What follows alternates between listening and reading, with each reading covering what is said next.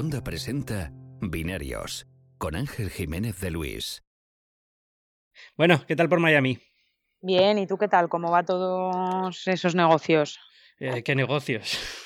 Nada, el, em- el emprendimiento. El emprendimiento da mucho dolor de cabeza, no merece la pena, te lo puedo asegurar.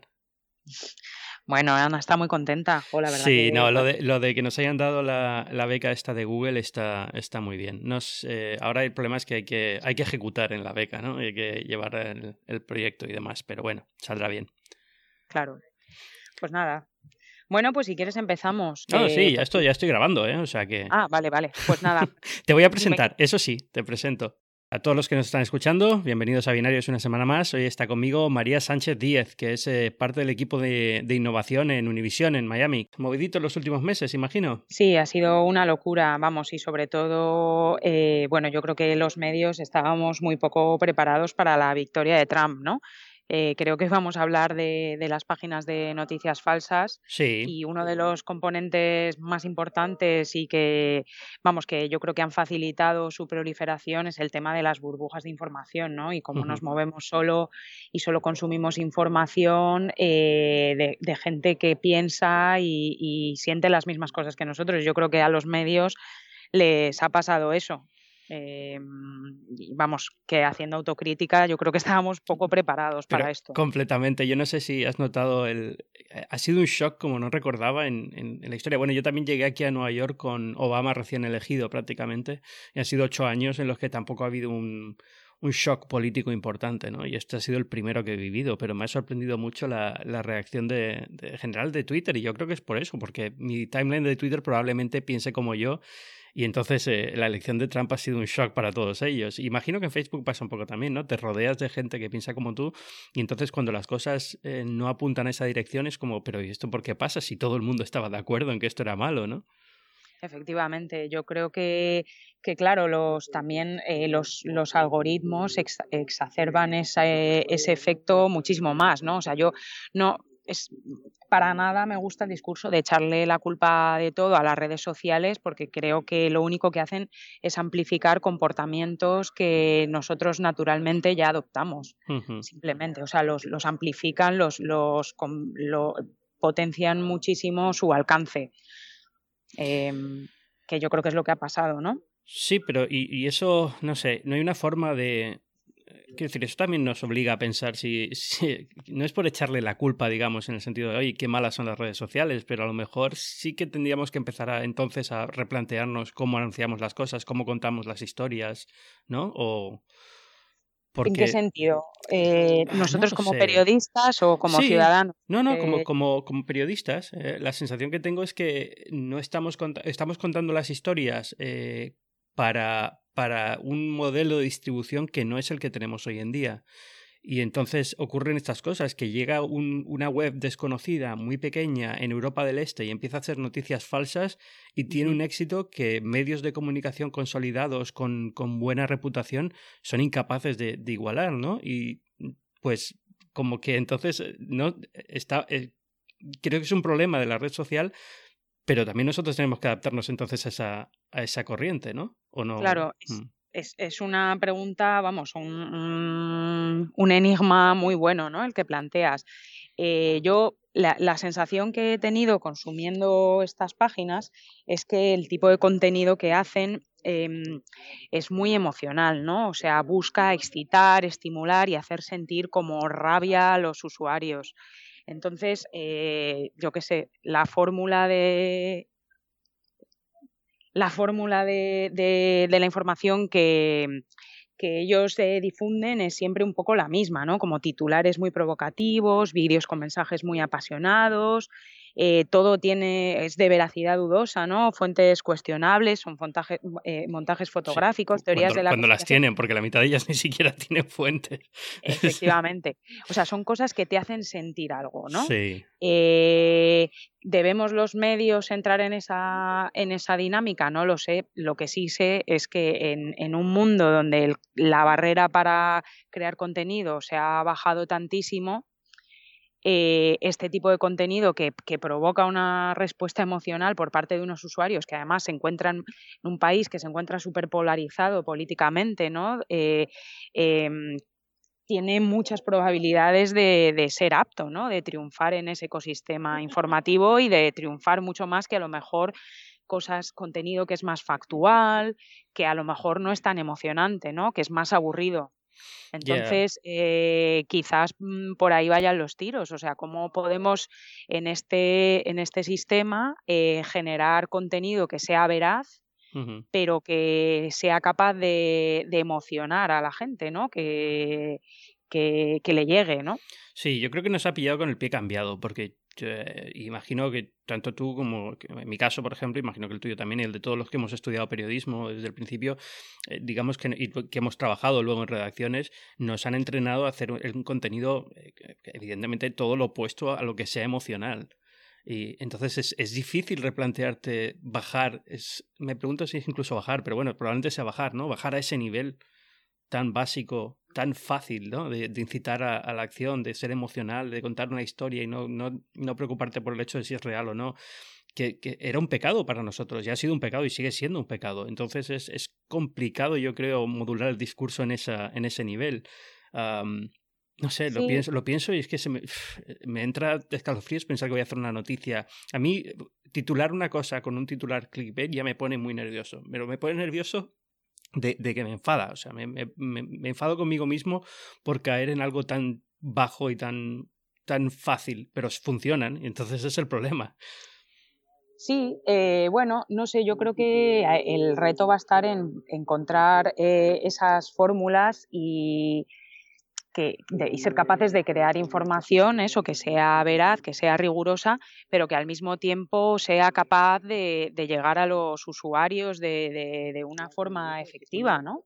Hmm. Em, yo no desdeñaría la emoción como, como componente como componente que podemos em, aprender mejor a utilizar como periodistas para que nuestras historias sean más exitosas. Eh, hay muchas emociones. Mm, el problema de estas páginas es que eh, potencian siempre las más, eh, vamos, para mí las más manipuladoras, ¿no? Hmm.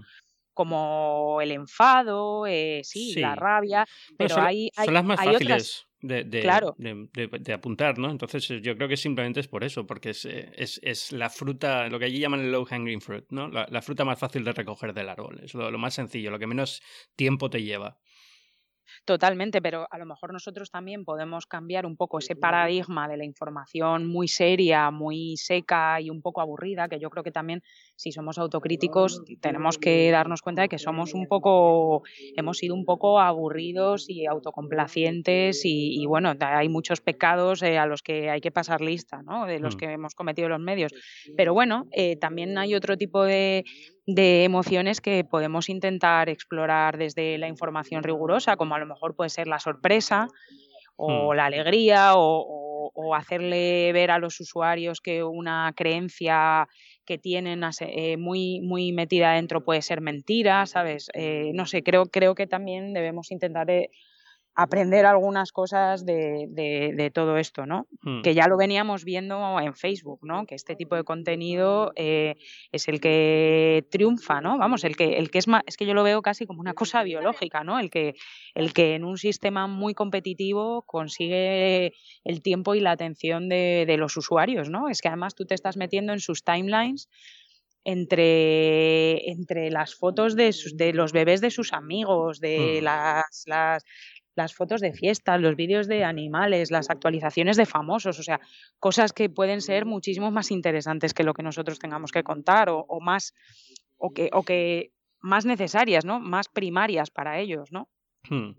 Aquí eh, me pregunto hasta qué punto de, de culpa tiene Facebook. Eh, en el primero, a Facebook, ¿tú crees que a Facebook le interesan las noticias, el contenido periodístico? O le da igual que sea periodístico o que sea inventado mientras funcione y tenga visita? Hombre, yo creo que Facebook en algún momento va a tener que, que asumir que es un gigante tan grande, ¿no? Que, que, que, tiene un impacto en el discurso público, ¿no? Un impacto enorme hmm. y, que lo tiene que cuidar de alguna manera. Hmm. Eh, es decir, ellos son, por ejemplo, son rapidísimos identificando pornografía. Eh, es decir, bueno, y no hablemos de, por ejemplo, eh, temas que son para mí muchísimo más eh, ambiguos como que si tú subes una foto de cómo das, cómo amamantas a tu bebé, hmm. se dan muchísima prisa en encontrarla y, quitártela, ¿no? pero, pero sin embargo, em, en el caso de las noticias falsas, por ejemplo, em, o sea, creo que ellos reaccionan un poco cuando quieren, dicen que no tienen medios para, para tumbar contenido o para, para actuar frente a contenido y en otros casos sí, ¿no? Entonces yo creo que eso va a empezar a cambiar. De hecho ya los hemos visto dando algunos pasos adelante, pero desde luego no es suficiente todavía. También es que los habían dado hacia atrás no hace mucho y habían quitado a todos los editores humanos de, de, de Facebook. Entonces, eh, los pasos hacia adelante son los que ya tenían y los quitaron. A mí me preocupa muchísimo. Y de hecho me empiezo a plantear si no es por eso que nos gusta más Twitter que Facebook, ¿no? a los periodistas. Porque en Twitter este tipo de, de jugadas no funcionan. Ah, es como tienes tan pocos caracteres, vives y mueres porque dice el texto y tienes que ser claro y tienes que usar un dato y no puedes usar más de uno. Y entonces, como que el discurso es más parecido a lo que estamos acostumbrados, mientras que en Facebook es. No lo sé, es completamente manipulado pero no tiene consecuencia. No tiene consecuencia eh, mentir. Y bueno, otra cosa que no te he preguntado todavía es hasta qué punto crees que realmente ha sido eh, lo de la noticia falta, e falsa ha influido en, la, en las elecciones americanas. ¿Crees que realmente ha pues tenido un impacto? Mira, yo creo que no se puede saber, eh, que es muy difícil de calibrar. No, no, estas cosas, claro, o sea, sabemos cuánta gente se informa por Facebook, sabemos, tenemos encuestas que dicen que hay un cierto porcentaje de la población que toma decisiones basadas en información que le llegan a través de redes sociales, pero claro, de ahí es que eso me parece dificilísimo saberlo, ¿no? O sea, yo creo que, que a ver, ha sido son dos fenómenos que se retroalimentan, o sea, ya existía en la campaña y en el país una polarización enorme. Hmm. Y esto ha venido, pues lo que hablábamos antes, a exacerbarlo, a hacerlo mayor, a amplificarlo, ¿no? Hmm. Eh, no sé tú cómo lo ves, ¿a ti qué te parece? Llevas más tiempo viviendo en Estados Unidos que yo. Yo creo que ya existía, previamente a, la aparición de todo esto, existía todo un ecosistema que es el de la famosa alt-right, del que de la que se está hablando tantísimo ahora, eh, una comunidad de extrema derecha online que, que gozaba de buenísima salud, ¿no? Hmm. Porque eh, se habían articulado en torno a Internet. Entonces yo creo que ese caldo de cultivo también ha permitido la proliferación de, de este tipo de contenido y, su, su, éxito eh, lo, ha facilitado. Sí, lo que me sorprende es que exista la comunidad, porque eh, esto digamos que es la herencia del, del famoso Tea Party que hubo aquí durante los últimos ocho años y demás, y es un poco... Pero era, era siempre una comunidad tan... Eh, digamos, en demografía, que, que escoraba tan hacia gente mayor, poco, poco, poco interesada en el mundo de Internet, poco interesada en, en, noticias, poco interesada en... Es decir, era, era, gente que tampoco tenía un contacto con la realidad muy, muy correcto, ¿no? no, no, estaban muy bien informados, eh, eh, era una burbuja en sí mismo. Y, y, y no sé, me sorprende que de repente Alt-Right se haya vuelto tan, tan buena manejando las redes. Tan, tan buena. O sea, con tanta capacidad de convocatoria, con tanta capacidad de saber aprovechar eh, lo que es Facebook, qué funciona y qué no. Eso, es lo que más me ha sorprendido de estas elecciones, con diferencia.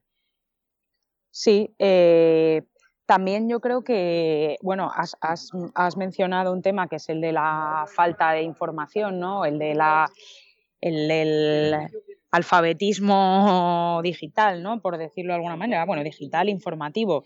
Pero es que yo la sensación que tengo es que en muchas ocasiones, eh, cuando hablamos de posturas políticas tan polarizadas y tan radicales, a la gente le da igual lo factual, simplemente está buscando la información que, que valida lo que sienten y sus creencias, ¿no? Y, sus, sus, modos de ver el mundo. Entonces, realmente ahí qué se puede hacer también, ¿no? Eh, no sé cómo lo ves tú. igual, más o menos. La verdad es que es, un problema complicado, pero me ha sorprendido sobre todo el valor que se está dando a esto de, la noticia falsa y el, la importancia que ha podido tener o no, eh, porque hemos pasado por muchas etapas desde, desde la victoria de Trump de negación, de aceptación y de cosas así, y es, parte, y es parte de eso, ¿no? Es parte de, bueno, pero ha tenido que pasar algo no, que no esperábamos, ¿qué puede ser? Entonces las noticias falsas es una parte de eso, eh, igual que lo de la influencia rusa es una parte de eso, igual que muchísimos factores que no hubieran importado en las elecciones normales, en esta, por ser el candidato que es, que ha ganado y demás, eh, como que ha tomado importancia. Yo no creo que esto hubiera pasado si hubiéramos hablado de un candidato republicano más moderado, más normal. Eh, yo creo que es porque es Trump, más que porque ha ganado el Partido Republicano o la, o la derecha estadounidense. Totalmente. A ver, dos cosas. Primero, de lo que dices. Em, por un lado, eh, creo que todo este pico de atención que está recibiendo el universo de las noticias falsas, eh, bueno, es muy periodístico y es porque una vez más ha sido la prueba de que Internet lo tiene todo patas arriba, que estamos buscando, que, a veces pasan cosas que se nos pasan por delante y ni, nos, ni las olemos, ¿no? Mm. O sea, existe un ecosistema informativo, nosotros vivimos súper pendientes de lo que dicen 10 personas Mientras tanto, hay millones consumiendo fuentes de información que es que ni las hemos visto. O sea, es que a excepción de un artículo que sacó Herman en el New York Times y del trabajo que ha hecho Craig Silverman en BuzzFeed, en eh, la mayoría de los medios eh, ni siquiera le hemos dedicado un minuto de nuestra atención a, todo esto que estaba pasando en, en, un ecosistema del que supuestamente somos, somos expertos, ¿verdad? Eso, es lo que me empieza a eh preocupar, que a lo mejor no somos tan expertos como creíamos. Vamos, mi respuesta es que no, después de, de, lo que hemos visto, ¿no? Entonces, mm. en este proceso postelectoral de soul searching, como dicen los americanos, pues yo creo que estamos mirando mucho a esta parte que es la que más nos atañe. O sea, a ver, nosotros no, no nuestra influencia en lo racista o no racista, que sea la mitad de Estados Unidos o, o retrógrada o, lo que sea, no, no es una cosa que nos ataña tanto como esto, ¿no? Entonces yo creo que también por eso ahora mismo estamos en este estado de shock. Y mm. luego lo segundo que has mencionado es Donald Trump. Yo creo que Donald Trump y, este, y estos fenómenos online se retroalimentan, ¿no? Es que su, su auge como candidato es, es un es, el candidato antisistema, ¿no? El mm. enemigo de lo políticamente correcto, una persona que no tiene miedo a decir lo que piensa, incluso cuando ofende a todo el mundo. Y e, esto encaja muy bien con la identidad de todos estos.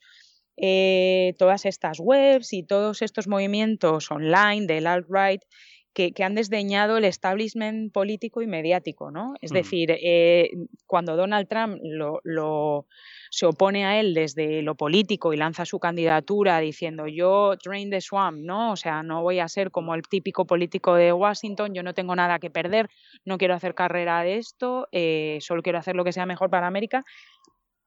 Y, esta gente es un poco el mismo mensaje, pero, pero bueno, en contra de los medios, ¿no? Que se ven como una burbuja liberal de gente que, que se ríe de, la América rural, hmm. ¿sabes? Eh, yo qué sé, es que incluso comparten, han compartido la obsesión, una de las obsesiones fundacionales del alt-right es que Obama no nació en Estados Unidos y es una, teoría que Trump le, ha dado de comer eh, muchísimo, ¿no? Desde el principio.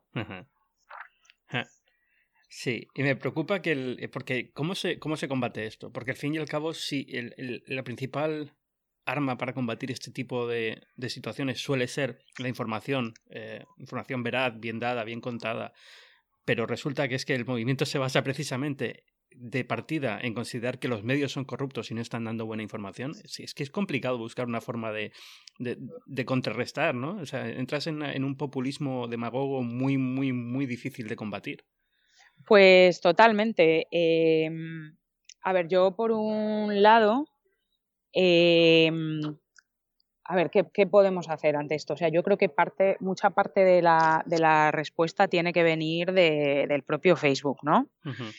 Em, por otro lado, podemos también adaptarnos y reaccionar a este, a este ecosistema. Por ejemplo, em, yo no sé si conoces la web Snopes, que se dedica desde hace tiempo a a verificar hoaxes que, que, circulan por Internet y en los últimos meses, aunque no han dedicado toda su energía, porque desde luego el volumen de esta información falsa es eh, inasumible, sí que algunas de, de los fake news que, que, más éxito han tenido se han dedicado a, a, a a verificarlos y a decir si eran verdad o no. La mayor parte de las veces, pues eh, no lo eran.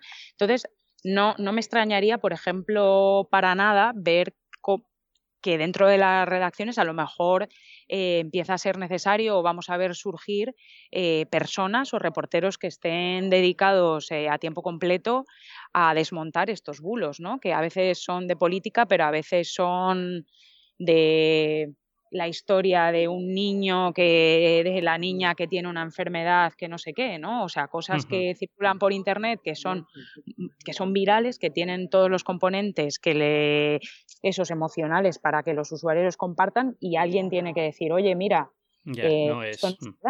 Entonces a lo mejor vamos a empezar a ver fact-checking de Internet. Eso, vosotros habéis hecho muy buen trabajo de fact-checking ahora en estas elecciones, Univisión en general. Y, de verdad, eh, enhorabuena por hacerlo. Lo que me preocupa es simplemente que el efecto no sea, que, al final los que consumimos ese, ese reportaje de fact-checking y ese reportaje somos los mismos que ya estamos consumiendo información y no la gente que se ha creído eso. ¿Entiendes?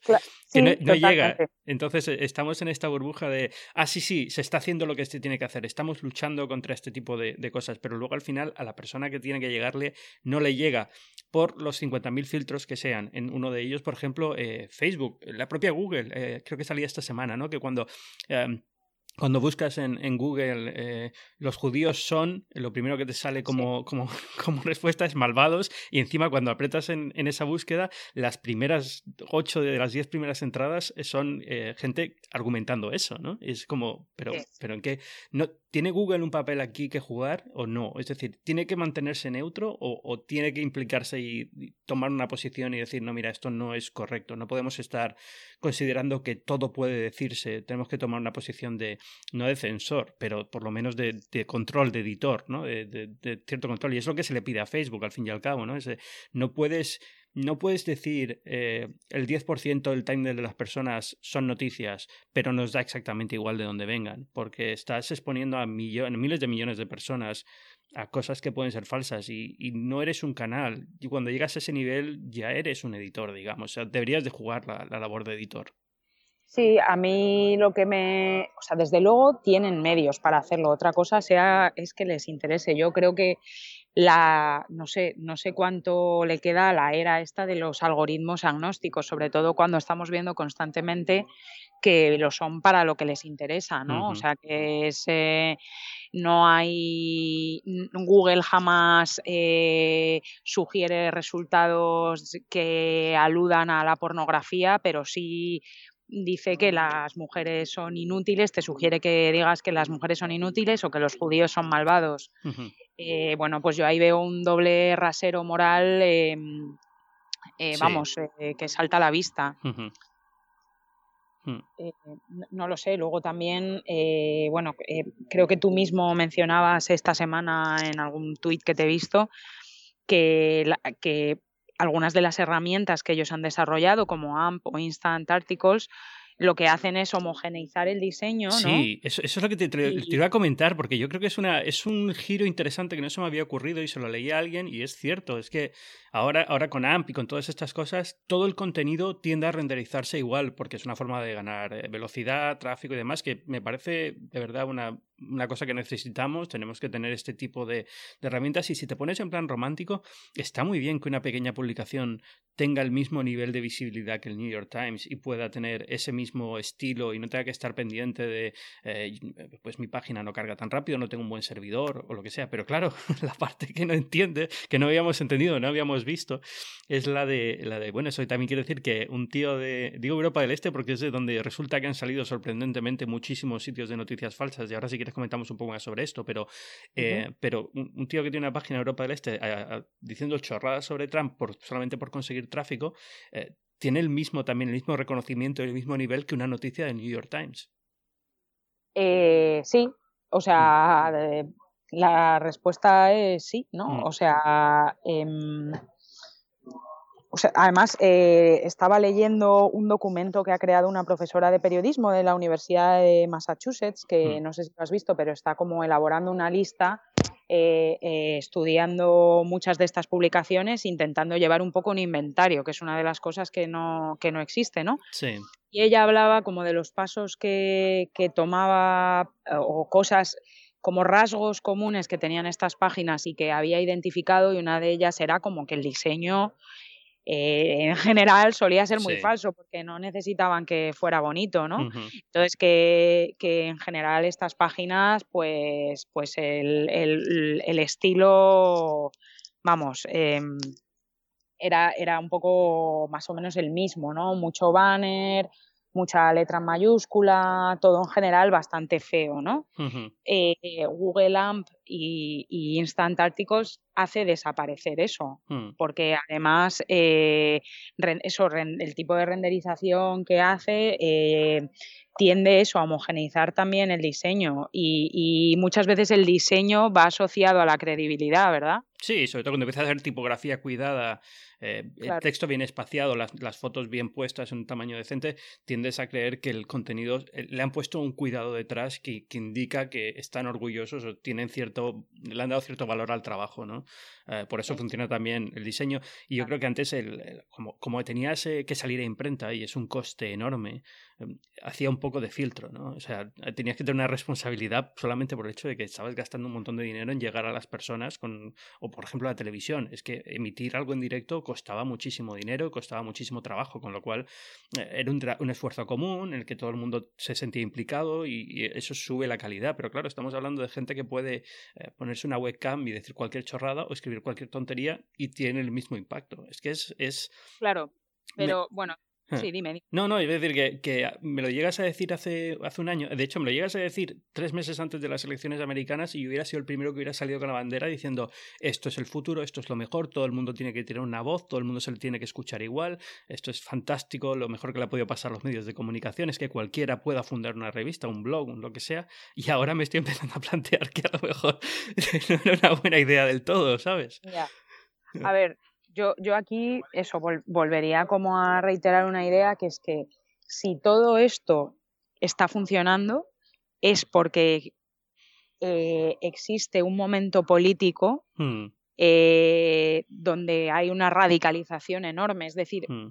esto simplemente le echa, para yo tal y como lo veo, le echa más leña al fuego, ¿no? Hmm. Pero, pero si ha podido eh, prosperar es porque existía un caldo de cultivo previo, ¿no? Porque ha habido gente que se, bueno, pues em, se ha sentido muy agredida por cosas que han pasado durante la presidencia de Obama y, bueno, em, Trump ha surgido como una respuesta a eso, yo lo veo así un poco. Hmm. O sea, sin datos ni nada, ¿no? Es mi interpretación personal. Sí, no, eh, no, es una cuestión de que, en qué bando estás. Bueno, que amplificar es eso. Amplificar, quiere decir que lo bueno es sube mucho y lo que baja, baja mucho, ¿no? al final es, estás llegando a extremos cada vez mayores por, por, eso precisamente, porque involucras más a la gente de lo que se involucraba antes o más gente está eh, expuesta a, a, información de la que estaba antes. Había mucha gente antes que tampoco le preocupaba la política porque simplemente no seguía la política, no estaba pendiente de esto.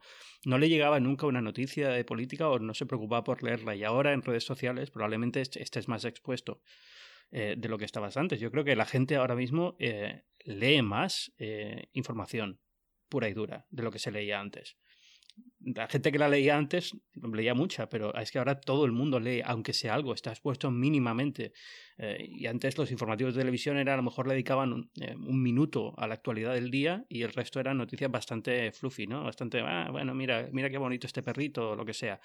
Eh, y ahora, sin embargo, si estás en Facebook, sabes que aunque te llegue poco, ese 10% que te llega en tu timeline, pues son cosas que no estabas acostumbrado a ver antes. Efectivamente. Hmm no sé, estoy preocupado. ya te oigo, ya te oigo, Ángel. No, es, que yo no pensaba que me iba a afectar tanto, pero te juro que me ha afectado de una manera que yo no pensé que me hubiera, me hubiera podido afectar. No tanto que haya ganado un partido u otro, un candidato u otro, yo ni siquiera tengo derecho a votar en Estados Unidos. Eh, mi vida aquí relativamente está no, llegando a un fin, pero tarde o temprano volverá a España, ¿no? Es decir, no, no, no tiene por qué, o si me quedo aquí, no estar en Nueva York, que también es un poco una burbuja. Eh, como que no tengo tanto que perder como otra gente que ha votado y que realmente se, se implica en la política norteamericana. Básicamente lo miro así, yo no tengo derecho a votar en este país y por tanto no puedo tampoco eh, esperar o quejarme por el resultado de una votación porque es que no tengo, no tengo derecho, digamos, ¿no? Pero, pero me ha afectado a, a, un nivel que, que, no pensaba que me iba a afectar y, y, más por la metafísica del asunto, ¿no? Por el, como, como problema de comunicación, como alguien que está metido en el mundo del periodismo, esto, esto ha sido un cambio para mí de mentalidad que todavía no acabo de... no, me he adaptado a la nueva realidad. Estoy todavía pensando... Eh, algo ha fallado, algo ha fallado en, en, la parte que teníamos de antes, algo ha fallado en el modelo que teníamos antes, algo se ha roto pero mi mente todavía no ha aceptado el nuevo status quo. Sí, pues algo, claro que algo se ha roto, lleva rompiéndose yo creo que un montón de tiempo, ¿no? Sí. Eh, parte de ello es que, pues, un poco, de, si, me, si me hablas de la parte periodística, que es un poco la que conocemos nosotros mejor, es que constantemente eh, nos hablamos a nosotros mismos y escribimos mm. cosas que solo nos importan a nosotros pensando en cómo las va a recibir cómo las vamos a recibir nosotros mismos casi. O sea, vivimos permanentemente de espaldas a las audiencias. De pronto llegan cuatro chavales de Macedonia, hablando de lo que decías de Europa del Este, que es donde es donde han proliferado algunas de estas páginas y ellos mismos lo decían en, el, en la exclusiva que sacó BuzzFeed a este respecto. Probamos varias personas, vimos que Bernie Sanders era un candidato muy viral también pero ni remotamente tenía tanto, eh, provocaba tantas reacciones como Donald Trump. Hicieron como ensayo y error hasta que vieron como que existía este filón de atención y de, hambre ¿no? de contenido en torno a un personaje y lo han explotado. Nosotros no hacemos eso, o sea, mm.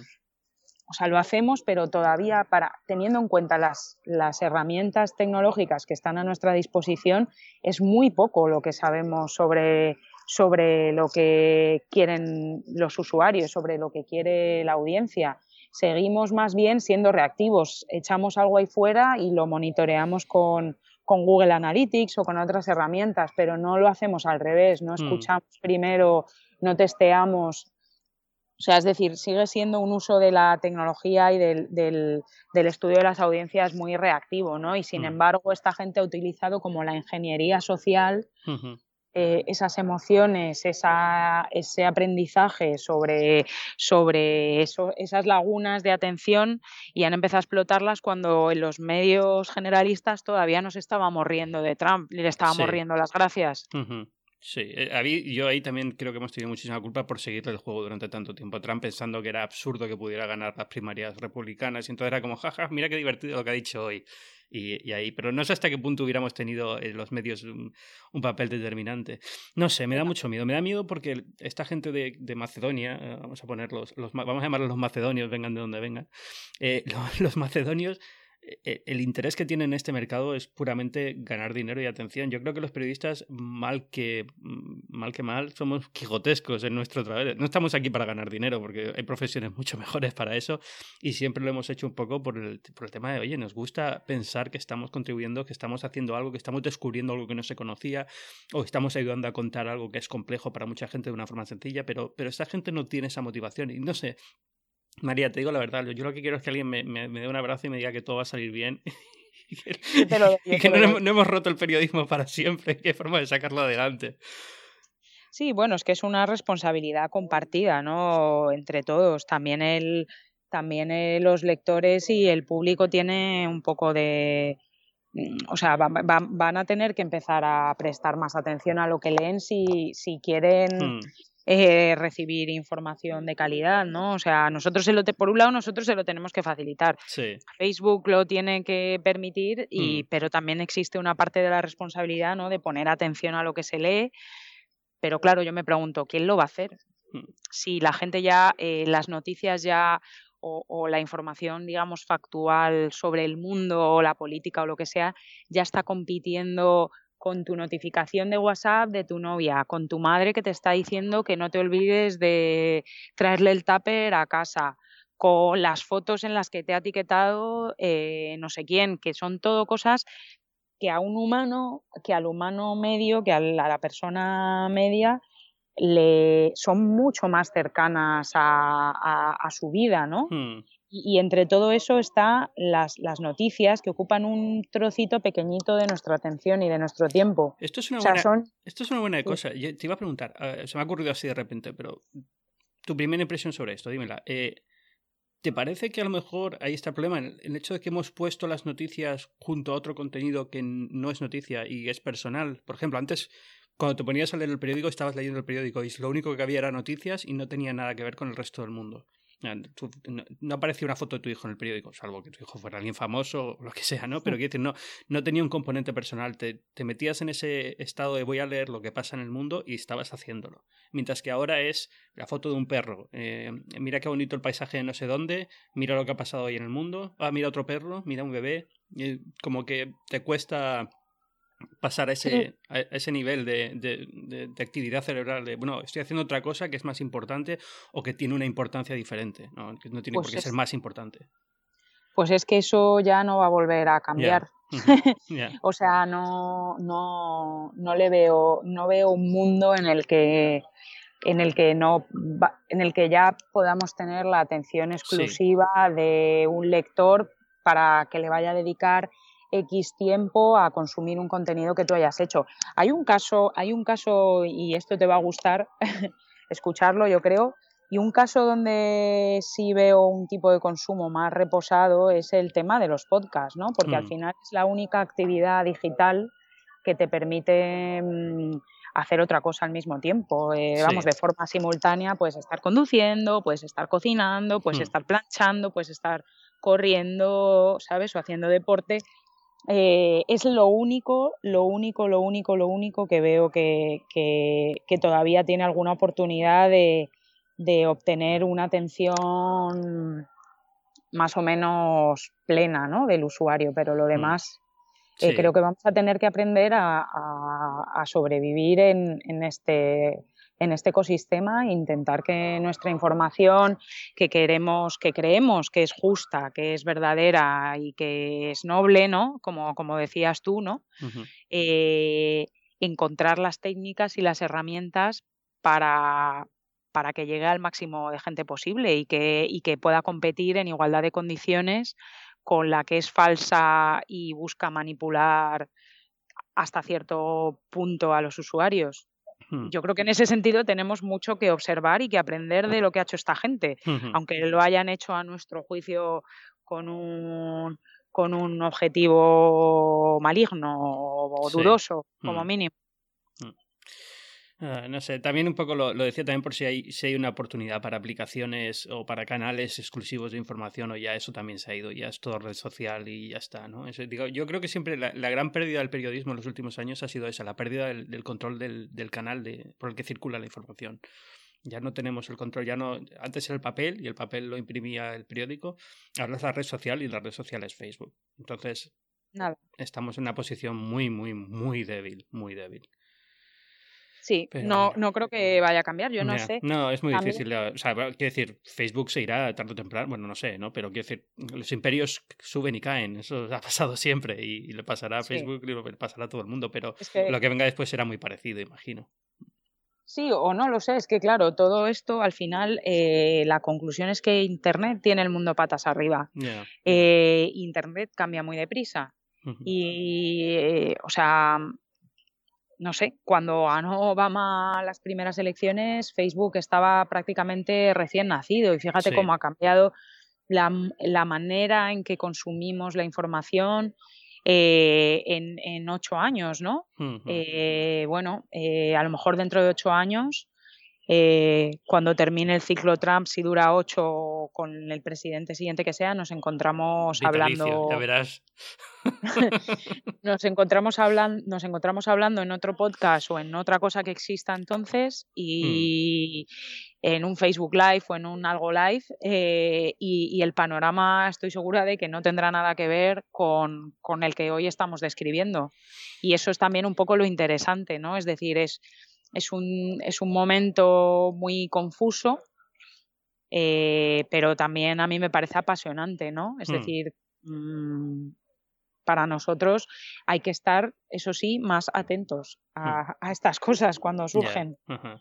Oye, pues hablando de eso y por aligerar un poco el tono de, conversación, eh, normalmente suelo hablar en el podcast de, lo que pasa en el mundo de la tecnología y tal. Lo que pasa es que ahora esta, estas semanas no hay mucho pasando, pero sí ha pasado un par de cosas curiosas con temas de aplicaciones y periodismo. Entonces tenemos, por ejemplo, que ha cerrado Breaking News, no sé si lo has visto, lo anunciaron ayer y la sensación que tengo es que muchas de las aplicaciones que dábamos como el futuro del periodismo el año pasado están como malviviendo a punto de, cerrar o cerradas. ¿no? Eh, ha pasado con Circa, ha pasado con Al Jazeera, ha pasado con muchos sitios. ¿A qué estáis jugando ahora en, en Univision? Y jugando, no lo digo, no, es por quitarle importancia, hacéis un trabajo genial, pero del Departamento de Innovación, ¿qué os está llamando la atención? ¿Qué os está diciendo? Vamos a probar esto, a ver qué, a ver qué tal funciona. Pues mira, ahora mismo eh, la verdad es que los experimentos más divertidos que hemos hecho eh, ha sido con los bots, también de Facebook y con nuestras y también con a través de mensajería, ¿no? Hicimos, bueno, mi compañero Guillermo López, a quien bien conoces, hizo, hizo un bot muy divertido para seguir las, la, la, recta final de la, de la campaña electoral y nos hemos encontrado teniendo conversaciones súper cercanas con los usuarios, ¿no? Sí. Hemos encontrado por su parte muchísima confusión, hemos notado que a veces em, el contenido, en el contenido que hacemos, como nosotros sabemos tanto de las cosas generalmente, eh, damos muchísimas cosas por supuestas, ¿no? Y hay veces que, que, yo digo, madre mía, es que habría que empezar por, por, por contar cosas muchísimo más básicas. También hay que tener en cuenta cómo es nuestra audiencia. Es decir, que pues que es gente, mucha gente es inmigrante, acaba de llegar a Estados Unidos, desconoce el sistema político, hmm. es decir, em, todo eso, o sea, que no son en su mayoría nerds de la política como podía ser la audiencia de Purple, ¿no? Hmm. También, hablando de Purple, eh, hicimos un, una asociación con ellos y nos dejaron utilizar su herramienta y de hecho estuvimos haciendo fact-checking por, por, mensajes de texto, ¿no? Porque eh, em, nuestra comunidad, los, los, hispanos en Estados Unidos usan muchísimo la mensajería, ¿no? Todo, tanto Facebook como WhatsApp, como los propios mensajes de texto. Y, es, y una de las cosas que estuvimos haciendo, un experimento muy divertido que, que bueno, yo lo distribuía con el trabajo que había hecho el equipo de datos, que han sido los, los verdaderos promotores del detector de mentiras y de todo el esfuerzo de fact-checking, era poner una frase de alguno de los candidatos y preguntarle a los usuarios, ¿crees que es verdad y, o mentira? Y bueno, íbamos respondiendo con emojis, dando pistas y bueno, pues una, una manera un poco de intentar hacer más digerible un contenido que de otra manera puede ser bastante árido. Hmm. Nada, Nada, lo normal, lo típico. Estamos, lo típico. no, me gusta mucho lo que estáis haciendo, lo estáis haciendo muy bien. Ah, y además, eh, ahora en invierno os tengo mucha envidia, o sea que. Bueno, vente cuando quieras. Tengo que pasarme, ahora a ver si en enero me, me cojo un avión, aunque solo sea para un fin de semana largo, y nos vamos a Miami, a, Key West o por ahí. Eh, aunque solo sea por, por oír un poco de, la nieve aquí en Nueva York. Pues Así que pasaremos por ahí seguro, no te preocupes. Claro. Bueno, pues eh, María Sánchez Díez, muchísimas gracias por venir esta semana a Binarios. Eh, la gente que quiera escucharte, saber más de ti, leerte, ¿dónde te puede encontrar? Uf, buenísima pregunta. Soy bastante mala autopromocionándome. Pues Yo diría que, en mi Twitter, que es arroba mi mapamundi. ¿Y, las páginas de Univision. Eh, las páginas de Univision, por ahí estará mi firma. ¿No, tienes, ¿No tienes página en Facebook? Sí, mi Mapamundi también. ¿También? Sí. Pues ya está. Mi Mapamundi para todo. Ah, y tengo el perfil verificado, por cierto, que esa es una de las cosas que va a tener Facebook en, cuenta a la hora de, etiquetar contenido que pueda ser ah, falso. Ah, tengo que verificar el mío, todavía no lo he verificado, ahora que lo pienso. Bueno. Mm, está bien. Bueno, pues eh, mi Mapamundi es es la palabra mágica aquí. Bueno, muchísimas gracias. vale, muchas gracias. Un abrazo. Un abrazo. Adiós. Hasta luego. Y un saludo también a los que nos estéis escuchando. Como sabéis, esto es Binarios. Yo soy Ángel Jiménez de Luis. Podéis encontrarme en arroba Ángel Jiménez. Esto es un podcast de tecnología en el que cada semana trato de, de, hablar de la actualidad, de lo que ha pasado con alguien. En este caso, esta semana queríamos centrarlo en el tema de las noticias falsas, Facebook y un poco en la evolución del periodismo. Em, como en otras ocasiones, voy a dejar con un podcast, con un pequeño eh, extracto de otro podcast de la red de Kwanda, de la que Binarios forma parte. En este caso, y aunque suena un poco de autopromoción, os voy a dejar con un extracto del último, del último episodio de New Game Plus, que es eh, un podcast que tenemos sobre videojuegos que está genial. Eh, a mí me encanta. Y tanto si os gustan los videojuegos como si solamente jugáis de forma ocasional, yo creo que eso pasaríais muy bien escuchando, porque son cuatro amigos que lo hacen muy, muy bien. En este último podcast, además, han llevado un quinto, que soy yo, pero ha sido eh, para una cosa muy, muy particular. Normalmente eh, son ellos cuatro y es muy, muy divertido escucharles. Os dejo con un pequeño extracto del último programa y, como sabéis, podéis encontrar más información en www.cuonda.com. Eh, lanzamientos muy importantes, de, hecho demasiado importantes, tanto que se han demorado en el tiempo más de lo que nos habría gustado. Mm.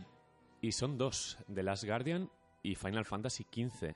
Desarrollamos eh, el otro día, el otro programa, un poquito de nuestras primeras horas. Mm. Ahora hemos jugado muchas horas. Y el último juego de todos, que lo veréis en el título seguramente, es Dead Rising 4. Digamos que es un título un poco más pequeño en cuanto a importancia mediática. Es que es difícil estar al lado de, exacto, exacto. estos dos titanes. Exactamente. Pero sigue siendo un buen, una buena distracción después de toda la seriedad que pueden tener estos juegos. ¿no? Es lo más desenfadado, el, postre, y es una buena guinda para, para, el pastel de las navidades, porque al final Dead Rising es lo que es. Y a quien no le gusta masacrar zombies, ¿no? Eh, empezamos por eh, The Last Guardian. Sí. Eh, no vamos a reventar el juego, obviamente. De todas maneras, tengo una idea, acabo de improvisarla. ¿Qué os parece si ponemos en el podcast desde cuándo hablamos hasta cuándo dejamos de hablar. Sí, a mí sí, este juego. Hay gente que no querrá saber absolutamente nada. La piel fina está ahí a la orden del día y vamos a intentar ser muy elegantes y muy comedidos, pero mm. por si acaso. De hecho, vas a intentar serlo porque Paco y yo todavía no hemos jugado el juego. Eres el único que lo ha jugado. Yo, de hecho, el otro día, cuando sé que cuando Pedro ya tenía el juego, dije: No comentes nada en el juego, no quiero saber absolutamente nada del juego. y ahora estoy aquí sentado. Yo no puedo, yo no puedo saltar esta parte. No nos podemos ir al cuarto de baño a, cerrarnos. Exactamente.